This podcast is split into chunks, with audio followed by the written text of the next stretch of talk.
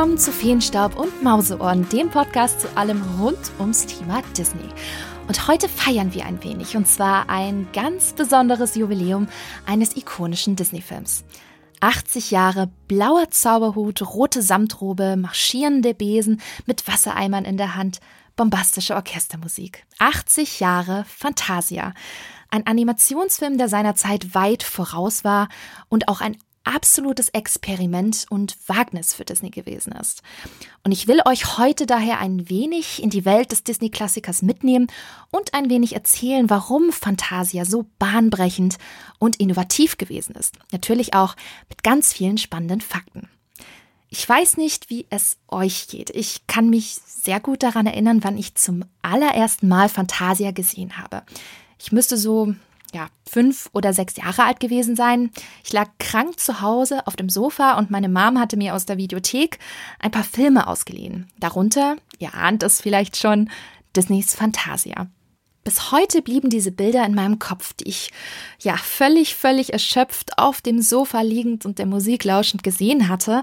Und ich bin ehrlich, ich habe als Kind den Film Fantasia nicht wirklich greifen können, weil ich diese Art von Animationsfilm bis dato nicht kannte. Ich kannte zu dem Zeitpunkt Ariel, Bernhard und Bianca, aber einen so kunstvollen und episodenhaften Film hatte ich bis dato noch nicht gesehen. Und mit 124 Minuten lag Fantasia auch weit über der damals üblichen Disney-Filmlänge, ohne gesprochene Dialoge. Und ich weiß, das habe ich damals als Kind sehr gemerkt. Damals habe ich Fantasia noch nicht wirklich zu schätzen gewusst. Und den wahren Wert des Films habe ich erst wirklich in meinen Zwanzigern erkannt. Aber da schnell gesehen, dass der Film weitaus mehr zu bieten hat, als eben die Darstellung von Mickey als Zauberlehrling. Ihr kennt ja den berühmten Spruch, It all started with a mouse. Es hat alles mit einer Maus begonnen. Und das traf auch auf Fantasia zu. Der Anfang, Walt Disney hörte das klassische Orchesterstück Der Zauberlehrling von Paul Ducasse aus dem Jahre 1897 und er war so inspiriert, dass er daraus einen eigenen Cartoon für seine berühmte Silly Symphony-Reihe machen wollte. Mit Mickey als Hauptrolle und auch als großes Mickey-Comeback, nachdem Donald Duck Ende der 1930er immer erfolgreicher wurde und Mickey in den Schatten stellte. Und weil Disney es wirklich richtig machen wollte, engagierte er Leopold Stokowski, einem der berühmtesten Dirigenten weltweit, der selbst übrigens sehr großer Disney-Liebhaber gewesen ist und daher sofort bei Disneys Projekt dabei war. Seiner großen Ambition und Leidenschaft ist es zu verdanken, dass aus diesem Filmprojekt mehr geworden ist als lediglich ein Silly Symphony Cartoon. Auch wenn er auch wiederum fast derjenige gewesen ist, der nicht Mickey, sondern, Achtung, Seppel, dem Zwerg aus Schneewittchen und die sieben Zwerge, die Hauptrolle für das Animationssegment vorgeschlagen hatte. Aber ihr wisst ja, Mickey ist der Boss und Walt Disney blieb eisern bei seinem Wunsch, Mickey die Hauptrolle spielen zu lassen.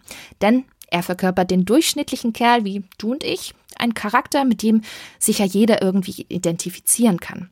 Disney setzte sich durch, Stokowski blieb aber auch weiterhin eine große kreative Kraft des Projekts und eigentlich ist er sogar neben Mickey der große Star von Fantasia. Er ist nämlich im finalen Film der Schattendirigent, den man in den Zwischensequenzen dirigieren sieht.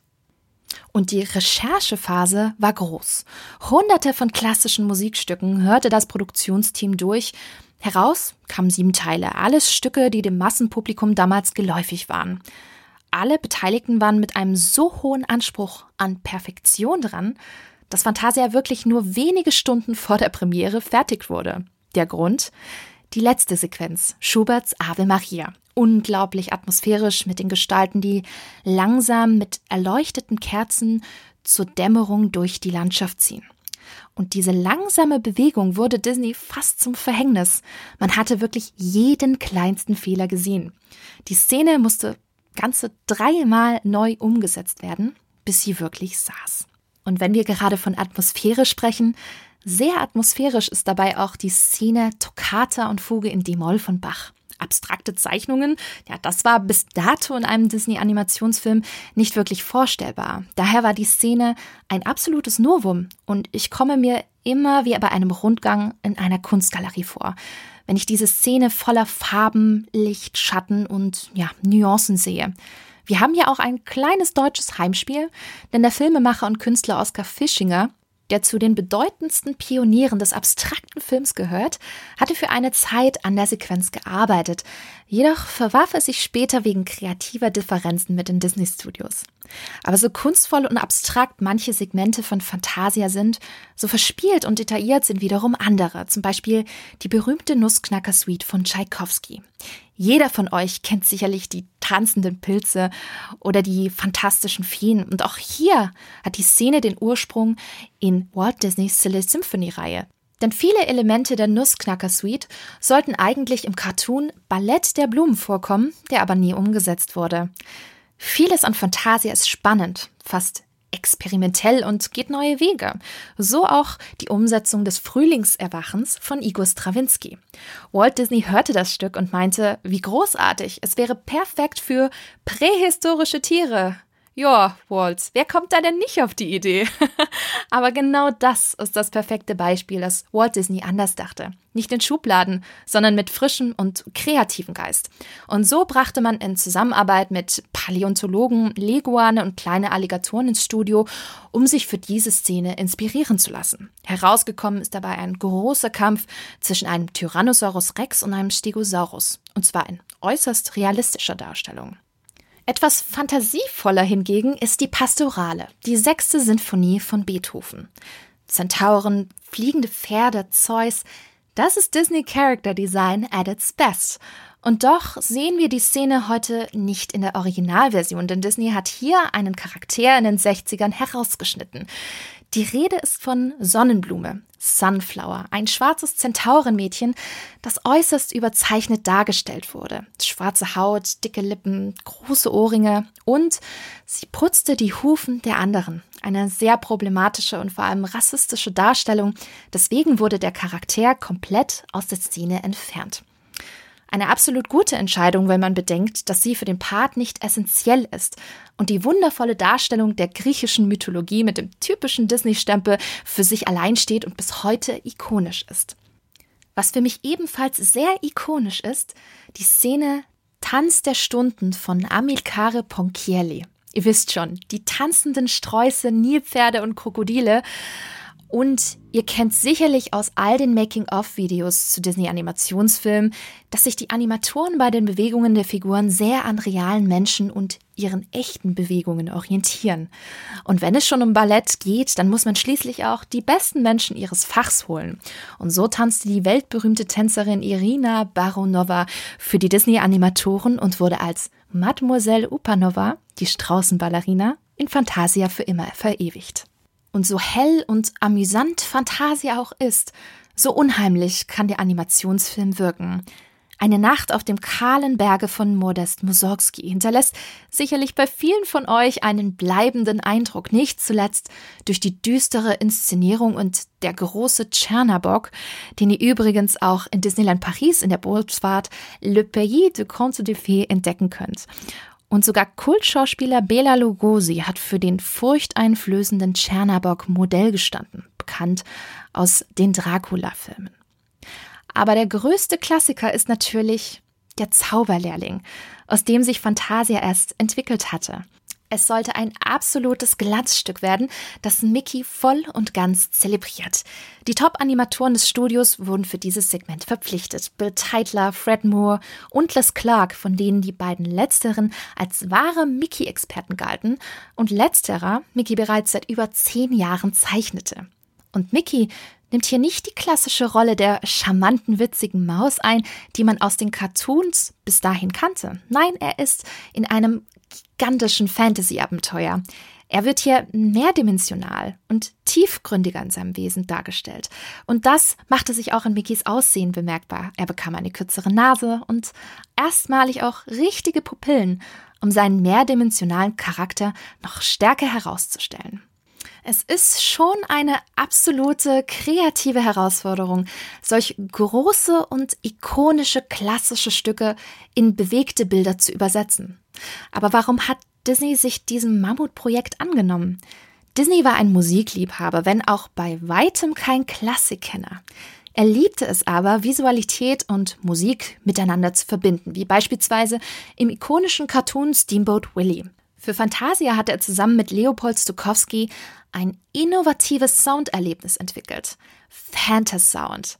Neun verschiedene Tontracks, die unterschiedliche Orchesterteile abbildeten, 30 Lautsprecher, in einem New Yorker Theater sogar 90 Lautsprecher, die um einen herum im Kinosaal platziert wurden. Somit gilt Fantasia als erster Film, der Stereoton überhaupt eingesetzt hatte. Für die damalige Zeit, wir erinnern uns, wir haben 1940, absolut bahnbrechend. Walt sagte damals, Fantasia ist für mich eine komplett neue Chance. Für mein Medium öffnet der Film unbegrenzte Möglichkeiten. Musik hat immer einen wichtigen Teil eingenommen, seitdem der Sound zum Cartoon dazukam. Jetzt öffnet die volle Geltung des neuen Fantasounds eine komplett neue Welt für uns. Aber ihr wisst, alle schönen Dinge kosten Geld. 85.000 US-Dollar hat das Upgrade damals für die Kinos gekostet und das war damals eine gigantische Stange Geld. Daher konnte das System nur in einigen wenigen Premierenkinos installiert werden. In den restlichen Kinos wurde Fantasia normal abgemischt gezeigt. Diese große Innovation ehrte 1942 die Academy und zwar mit zwei Ehren-Oscars Einmal für den außergewöhnlichen Einsatz des Tons mit Walt Disneys Phantosound und einmal für Leopold Stokowski für, so der Titel, die einzigartige Visualisierung von Musik, die der Betrachtungsweise des Films als Unterhaltung und Kunstform diente. Ja, und doch konnte Walt Disney mit seinem Prestigeprojekt Fantasia nicht alles umsetzen, was er sich vorgestellt und erhofft hatte. Er wollte, dass man Fantasia nicht nur hört, sondern auch auf eine außergewöhnliche Art und Weise sieht und fühlt. Für die Szene Toccata und Fuge in D-Moll wollte er nicht nur einen Widescreen-Einsatz, nein, er wollte dies in 4D zeigen. Bilder in 3D. Er wollte Gerüche im Kino verströmen lassen, wie Blumendüfte und Schießpulvergerüche. Beide Technologien waren zu diesem Zeitpunkt noch nicht so weit, wurden aber, wie wir alle wissen, Jahre später in Kinos eingeführt und umgesetzt. Ein weiterer Wunsch von Walt Disney, für ihn sollte Fantasia ein besonderes Erlebnis für den Kinobesucher sein. Ein elegantes Happening, das man immer und immer wieder erleben möchte. Wie eine Konzertreihe. Es wundert daher nicht, dass Fantasia in seiner Erstehungsgeschichte zwischenzeitlich The Concert Feature hieß. Disney wollte eine Art Kinoreihe mit ständig neuen Elementen, die in festen Abständen regelmäßig hinzugefügt werden, ähnlich wie bei Konzerttouren, auf denen man immer wieder eine neue Setlist mit verschiedenen Stücken hat. Der Gedanke, wenn jedes Jahr ein neuer Teil hinzukommt, wollen die Leute den Film immer und immer wieder sehen. Cleverer Gedankengang. Stücke wie Ritt der Hummelflug oder Blue Bayou waren fest für die neuen Erweiterungen geplant. Aber soweit kam es nicht. Stattdessen kam ein ganz anderes Desaster, der Zweite Weltkrieg und damit der Zusammenbruch kompletter Nationen und deren Märkte. Fantasia konnte beispielsweise in Europa damals nicht direkt veröffentlicht werden, weil es ja faktisch kaum einen Markt zu dieser Zeit gab.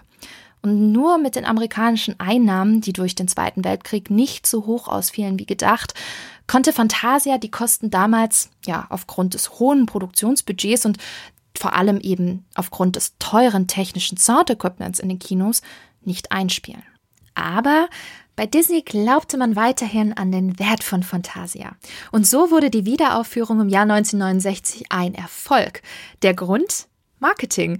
Man hatte den Film mit sehr visuell abgefahrenen Bildern und Farben vermarktet, sehr psychedelisch, was gut in die Hippie-Zeit damals reingepasst hatte und daher junge Menschen scharenweise ins Kino strömten, um Fantasia zum allerersten Mal im Kino zu erleben. Mit Erfolg. Das ist der beste Beweis, dass Gut Ding einfach, ja, Weile haben will und viele Filme erst viel später geschätzt werden und zu wahren Klassikern werden. Und auch Jahre später wirkt die Vision Walt Disneys noch nach. In den 80ern kam Roy E. Disney, Walt Disneys Neffe, und dem damaligen Disney-Chef Michael Eisner die große Idee, Fantasia wiederzubeleben. Zuerst mit dem Konzept, Songs der Beatles in Orchesterversionen zu verwenden. Das wurde aber schnell wieder verworfen, zugunsten der Uridee von Fantasia, klassische Stücke zu animieren. Und ganze 16 Jahre hat es gedauert, bis die Idee in die Realität umgesetzt werden konnte. Fantasia 2000. Ganz im Geiste des originalen Fantasia-Films und mit einer großen Hommage an den Vorgänger. Das große Highlight, Der Zauberlehrling ist nämlich ebenfalls Teil des Films, denn wie wir wissen, it all started with a mouse. Ihr seht, Fantasia war innovativ. Fantasia war kunstvoll und seiner Zeit einfach voraus. Und bis heute zählt Fantasia mit den feinen Zeichnungen und dem hohen perfektionistischen Anspruch zu den besten Animationsfilmen, die je produziert worden sind. Deswegen Happy Birthday Fantasia! Und ich hoffe, dass wir vielleicht irgendwann nochmal ein ähnliches musikalisches und innovatives Experiment von Disney zu sehen bekommen. Frage an euch. Was verbindet ihr mit Fantasia? Ging es euch vielleicht wie mir und habt ihr als Kind den wahren Wert des Films noch nicht gesehen und erst später im Erwachsenenalter entdeckt? Und falls ja, welche Sequenz ist eure liebste? Schreibt es mir doch in die Kommentare unter dem Instagram-Post auf dem Feenstaub und Mauseohren-Account. Und ich bin schon sehr gespannt auf eure Kommentare. Das war's mit der heutigen Episode. Hat es euch gefallen? Dann lasst doch gerne eine Bewertung bei Apple Podcasts da. Und wenn ihr mehr Disney News und Infos haben möchtet, findet ihr mich auch unter spinatmädchen.com, auf Social Media wie Instagram, Facebook und Twitter ebenfalls unter Spinatmädchen und natürlich unter Feenstaub und Mauseohren. Ich freue mich, wenn ihr das nächste Mal wieder einschaltet. Bis dahin, haltet die Mauseohren steif und bis bald!